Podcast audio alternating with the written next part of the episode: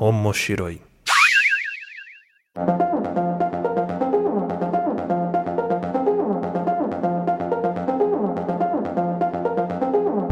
Olá a todos, sejam bem-vindos ao Omoshiroi. Eu sou o Luiz Hunziker e estou aqui com a presença especial do Luciano Munhoz.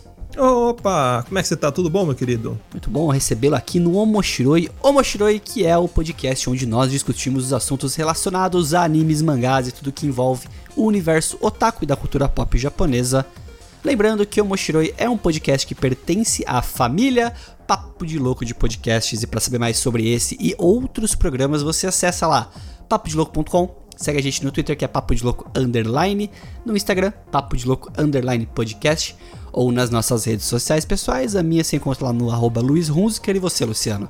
Além A- da, do Papo de Louco. A minha é Luciano Munhoz Underline. Tem um underline, Olha olha, que beleza. Agora, como eu sou chique, só pra ser diferentão.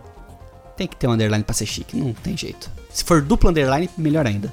e no episódio de hoje a gente vai estar aqui falando sobre um anime muito clássico, um anime que é, trouxe uma geração aí de pessoas pra esse universo shonen, até mesmo quem não sabia muito que era mangá, que era anime, que é o Yu Yu Hakusho.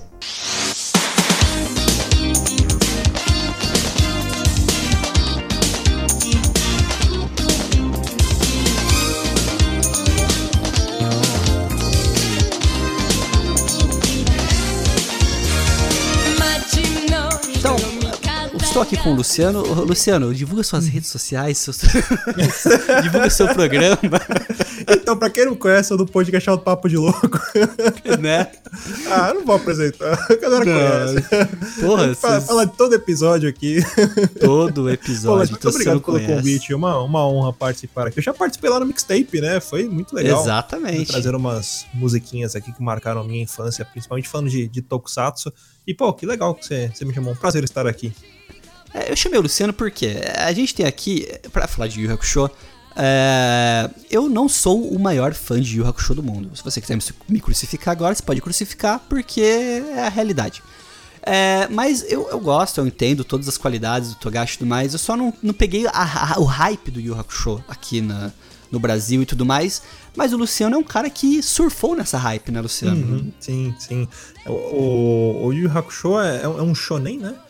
Como nós conhecemos. E o que, o que que a gente aprende com o shonen? É o quê? É o valor da amizade, da superação, né? De nunca desistir, de se tornar mais forte. Não, a gente aprende a resolver tudo na porrada. E foi isso que Exatamente.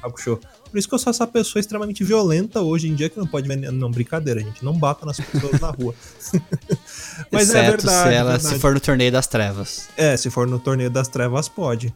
Mas é verdade, eu surfei essa onda ali na década de 90. Eram dois desenhos que passavam na extinta TV Manchete. Na verdade, tinham alguns outros, né? tinha o Churato também que passava, mas eram dois desenhos que passavam em sequência. Agora eu não lembro qual que passava antes ou depois, mas passava Yu Hakusho e Cavaleiro do Zodíaco. Então a gente surfou essa onda, era eles também, e Super Campeões também passava. Também. E assim, são, são animes que marcaram a época pra mim. Tanto que é o meu anime favorito. Você pode me apresentar qualquer anime e eu vou dizer que não. Não há nada melhor do que o Hakusho. Por quê? Porque eu sempre tô certo. E, e- além disso, é isso que o Luciano falou, é uma coisa bem legal que é o carinho que as pessoas têm pro Yu Hakusho, né? Que é um mangá antigo, se você for pensar. É, não estou chamando você de velho, Luciano, mas ele é antigo. Porque o mangá é de 1990, teve 19 volumes lá na Shonen Jump, e o anime veio em 92. Então, assim, eu não tinha nascido. Por que eu falei que eu não surfei nessa hype? Eu não tinha nascido quando foi lançado o anime é, do Yu Hakusho. No Brasil deve ter vindo um pouco depois, deve ter vindo lá pra 94, 95, não sei mais ou menos qual Isso, foi o aí. ano. E o É. mangá ele era semanal, né? Demorou, se eu não me engano, quatro anos pra sair. Tanto que o, o anime e o mangá, no final ali, a- a- meio que eles foram terminando junto, né? Que demoraram, é como ele era publicado semanalmente, se eu não me engano, acho que foram 175 episódios mais ou menos. É, demorou bastante, né?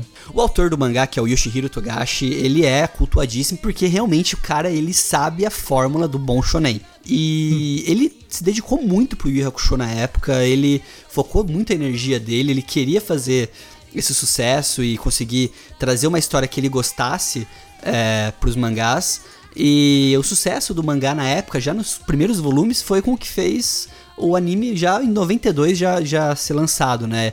E é como o Luciano falou, ele veio tudo em paralelo ali, então é, muitas obras acabam fazendo isso, né? Que é, os episódios vão meio que alcançando o mangá, então você faz um filler, você faz um episódio a mais ali, um flashback, um negócio uhum. para ganhar um tempo ali. Mas é, uma coisa diferente dessa época que aconteceu com o anime é que ele não teve a supervisão do Togashi, né? Geralmente os autores de mangás, eles supervisionam as obras, adaptações que são feitas. Mas o Togashi não supervisionou. Motivo porque ele não tinha tempo. Ele estava tão focado no mangá que ele falou, cara, faz aí e manda bala e é nós, nós que voa bruxão. Então, ele não se envolveu muito na adaptação que foi feita pelo estúdio Pierrot, que é o mesmo estúdio de Naruto, de Bleach, só por isso daí você já sabe qual é o tamanho da bucha que os caras pegaram. Sim, e quando passou aqui no Brasil foi transmitido pela TV Manchete, né, entre 97 e 98, e aí depois, em 2004, teve uma redublagem que foi transmitida no Cartoon Network. E quando a gente fala de Yu Hakusho é, e fala de dublagem, a gente a gente percebe que existe uma, uma reverência. Até então você não tinha uma liberdade dos dubladores para criar coisas, né? E aí você tem, é, sei lá, frases históricas como por exemplo, ah, eu Totoguro, né? Ou então é. o Yusuke, quando ele treina, ele fala, agora eu vou ficar mais forte do que o Popó. Cara, pra quem não sabe, o Popó, na época, né, no final dos anos 90, era um boxeador brasileiro, né, que tava no auge. E, Quantas enfim. madrugadas nós ficamos acordados assistindo Arcelino Povo Freitas lutando? Sim, sim. Então você, você tem essas coisas, né? Por exemplo, você tem o Koema falando, ah, tá pensando que Urubu é gaita, umas paradas assim. Birimbau que... é gaita, Birimbau é, é gaita. Birimbau é gaita, é. E aí são essas pérolas que tornavam esse, esse anime tão, tão querido, assim, né? A galera ria muito. E foi uma liberdade que os dubladores brasileiros tiveram para colocar, né? Ele é, tem, nessa tem, época. Na, na, na, na, versão original tem as piadas todas, mas eles adaptaram muito bem isso, né? É, e o que acontece? É, essas piadas são todas regionalizadas, né? É a mesma coisa se você assistir um filme de comédia em inglês, legendado, e você não achar tanta graça com uma versão dele dublada. Porque às vezes as piadas não conversam com o nosso, nosso universo aqui, né? Às vezes até um trocadilho, alguma coisa não pega. Então quando o cara pega e me coloca e tá achando que birimbau é gaita, é totalmente dentro do nosso contexto aqui do Brasil. Então, conversa com a gente, né? Uhum. E quem foi responsável por isso, por conseguir fazer essa adaptação muito bem feita, foi o Marcelo Del Greco, que ele é um dos caras que estava à frente ali nessas adaptações, na tradução, na, na regionalização, que conseguiu colocar esses, essas piadas, esses termos, essas coisas que deram uma leveza pro Yu Show, que foi um dos primeiros trabalhos assim, né, de dublagem que transformou os dubladores entre aspas enormes assim, com as proporções da época em popstar. Porque você tinha revistinhas até dos Cavaleiros Zodíacos também, é, até dos Cavaleiros do Zodíaco também, que você tinha revistinha que mostrava lá entrevista com o dublador, é, conheça os dubladores de fulano, de ciclano. Então você tinha essas, essa questão que a Manchete trouxe de meio que valorizar os dubladores né, da versão brasileira. Sim, é, a Manchete apostou muito nos animes, né? Até então não, não existia um canal que, que transmitia tantos animes quanto a Manchete, né? Eles investiram pesadíssimo, né? Sim, a Manchete merece um episódio só sobre isso aqui. Mas, Luciano, já que a gente falou de tanta coisa, é, é vamos assim, do coração ou do cocorô, para quem gosta aqui sobre Yu Hakusho, é, fala um pouco mais para quem não conhece, para quem é, é, juvenil aí, que não, não conhece Yu Hakusho, sobre o que, que essa história se trata, Luciano. O que, que você pode. Bom, como você descreveria? A história é o seguinte: conta Uh, o protagonista, né, o Yusuke Urameshi, é um garoto de 14 anos que ele era considerado um delinquente na escola dele, né? Até não só na escola, mas no bairro. Ele, é, enfim, fazia alguns pequenos delitos.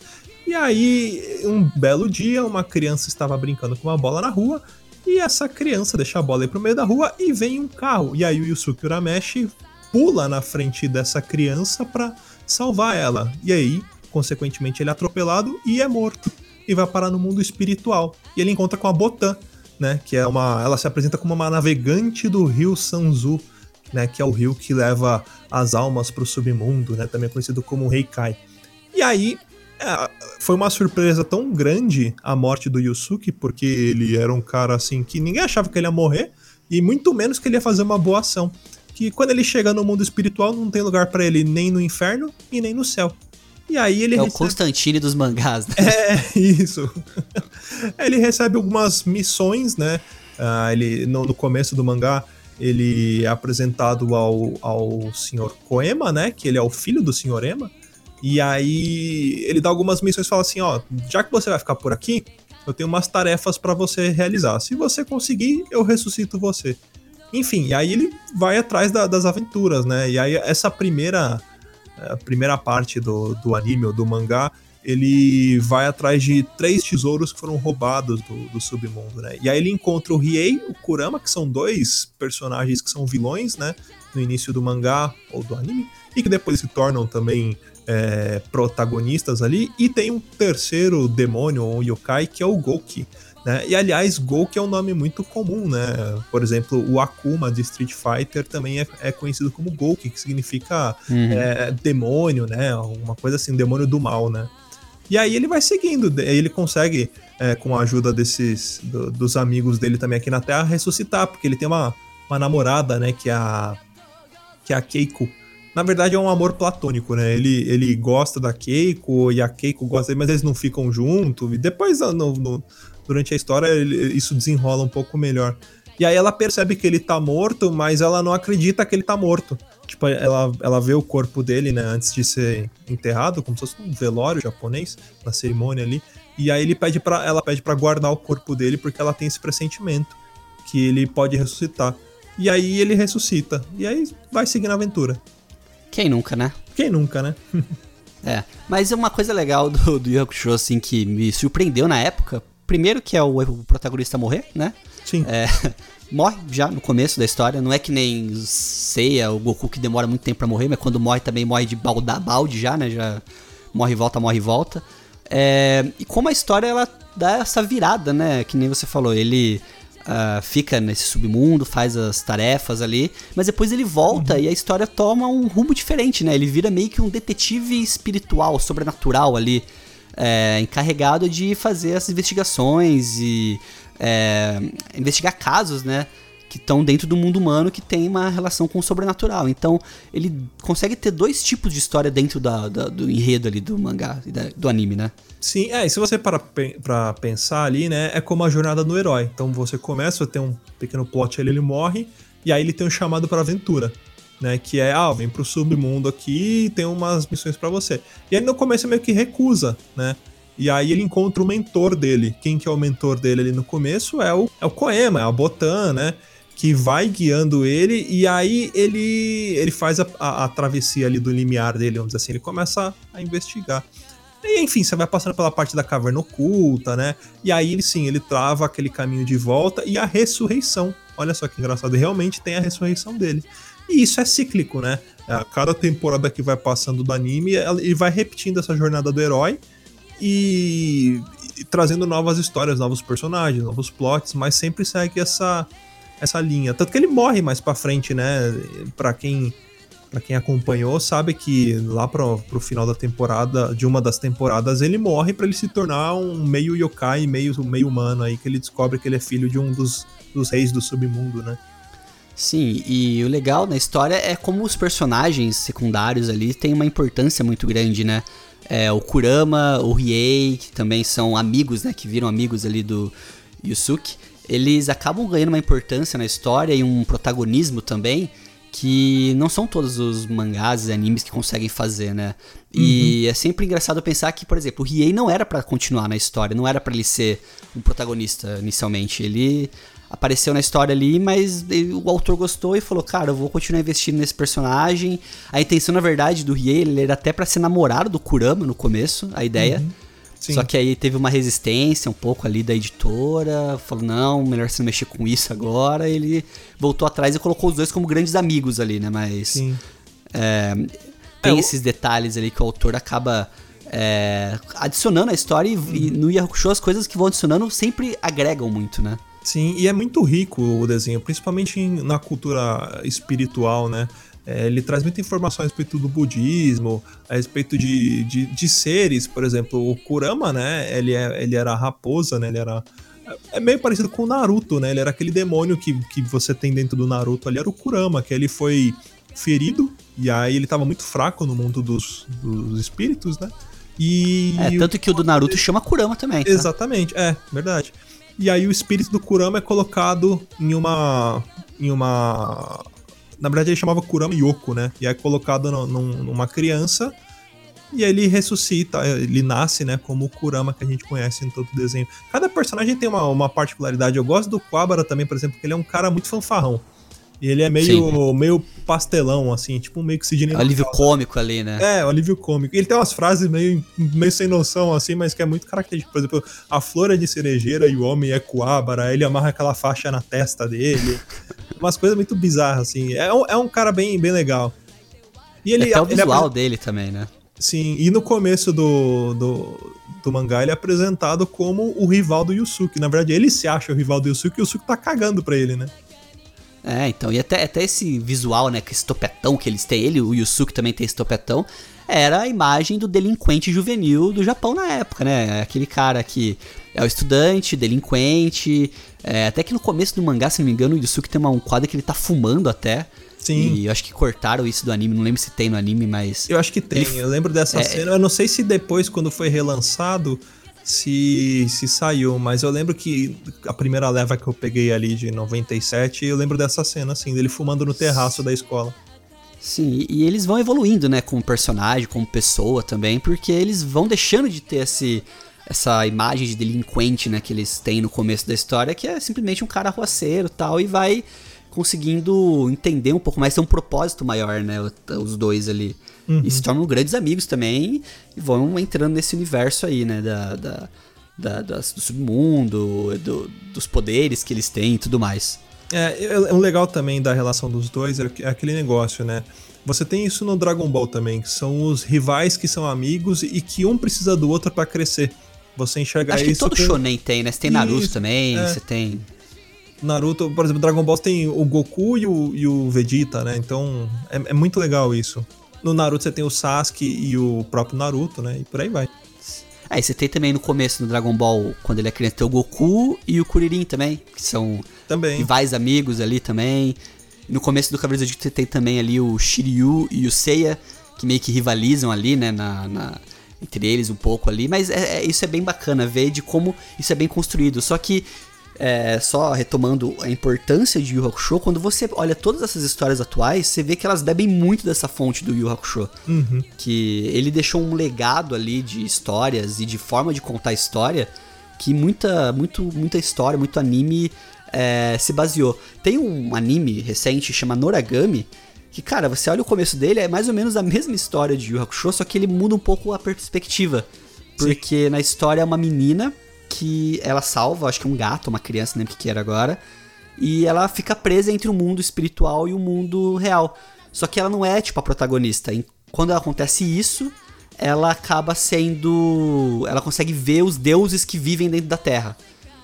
Então, é meio que como se fosse ao contrário, como se a pessoa que tivesse ido pro mundo espiritual não fosse uma pessoa com poderes ou que conseguisse desenvolver isso, fosse uma pessoa só que estivesse presenciando as coisas que acontecem ali. E você vê muita, muita história. Até o próprio, próprio autor, o Togashi, ele se baseia muito no que ele já fez. Se você olhar Hunter x Hunter, tem muita coisa que ele se baseou na própria história dele. Sim. Aliás, tem uma, uma coisa muito engraçada do Yu Hakusho, que rola uma lenda que a criança que ele salva no começo do, do anime é o Oliver Tsubasa, do Super Campeões. Nossa, é isso que eu ia falar, cara. É, porque a criança, se eu não me engano, o Oliver Tsubasa, ele também ele é salvo de um acidente, né? Pela bola. Pela bola e no Yu Hakusho é, é como se fossem é, linhas do tempo paralela. Porque né? no Yu Hakusho o Koema fala que se o Yusuke não tivesse feito nada, a, o carro ia bater na bola e a criança só ia ter um arranhão na testa, não ia acontecer nada com ela. é, o que acontece com, com o Oliver Tsubasa. Exato. Então, assim, eu acho que agora, com todos esses argumentos que a gente deu aqui, com toda essa história, se você não conhece Yu Hakusho, eu acho que tá na hora de você ir atrás e conhecer. E se você conhece, eu acho que valeria a pena você rever, porque eu acho que com a cabeça que a gente tem hoje, com a mentalidade, com as experiências, eu, por exemplo, quando assisto algumas coisas de Show, eu enxergo coisas que eu não enxergava na minha infância. Eu acho que não sei se você também, Luciano. É, o Yu Hakusho é você... tipo um pequeno príncipe dos shonens. Isso, é isso aí. Nossa, poderia ser esse o título do episódio. O pequeno príncipe dos shonens. Mas é mais ou menos isso. É uma história que ela vai, ela vai melhorando com o tempo, né? É, uhum. A gente vai fazer um episódio só sobre o Togashi aqui, porque merece. É um cara que ele tem uma, um papel, uma. Tem uma importância muito grande para desenvolvimento das histórias, dos shonen e tudo mais. Mas basicamente, eu acho que Yu Hakusho é a obra-prima dele e eu acho que é uma das maiores obras-primas dos shonens de todos os tempos. Sim, é, é, bem legal falar sobre ele, assim, e quem não teve oportunidade realmente vai atrás. Aliás, quando eu, eu falo assim, quem não teve oportunidade, para mim, eu que sou da geração que acompanhou ali, que surfou na onda, é meio estranho ver alguém que não conhece esse, esse anime. Esses dias eu tava conversando com um amigo meu e ele não conhecia Cavaleiro do Zodíaco. Caraca, velho. É assim, tipo, de outra geração, né? Mas é, é, engraçado você ver que a galera mais nova não conhecem esses animes clássicos. Porque, é, lógico, hoje em dia você tem ótimos animes, né? Muito bons, mas é muito legal você também beber da fonte ali, ver um pouquinho é, onde que surgiu muita coisa, né? Algumas ideias, enfim. Então fica essa mega recomendação. Esse anime é suspeito de falar anime, mangá, enfim, como vocês queiram é, falar, porque. História. Eu, história, né? Porque eu, eu assisti o anime e li o mangá várias vezes. Enfim, eu tenho um carinho muito grande e gostaria muito de compartilhar isso com você aí que não teve a oportunidade de ver ou de ler, né? Que faça, porque é uma história muito legal, assim, que vale muito a pena. Fechado então, Luciano. É isso então. Muito obrigado, pessoal, por estar com a gente aqui. É, se você tiver alguma sugestão, alguma recomendação, algo do tipo, manda uma mensagem para nós lá no falecom.mochile.gmail.com e espero você no próximo episódio. Até a próxima e tchau. Tchau.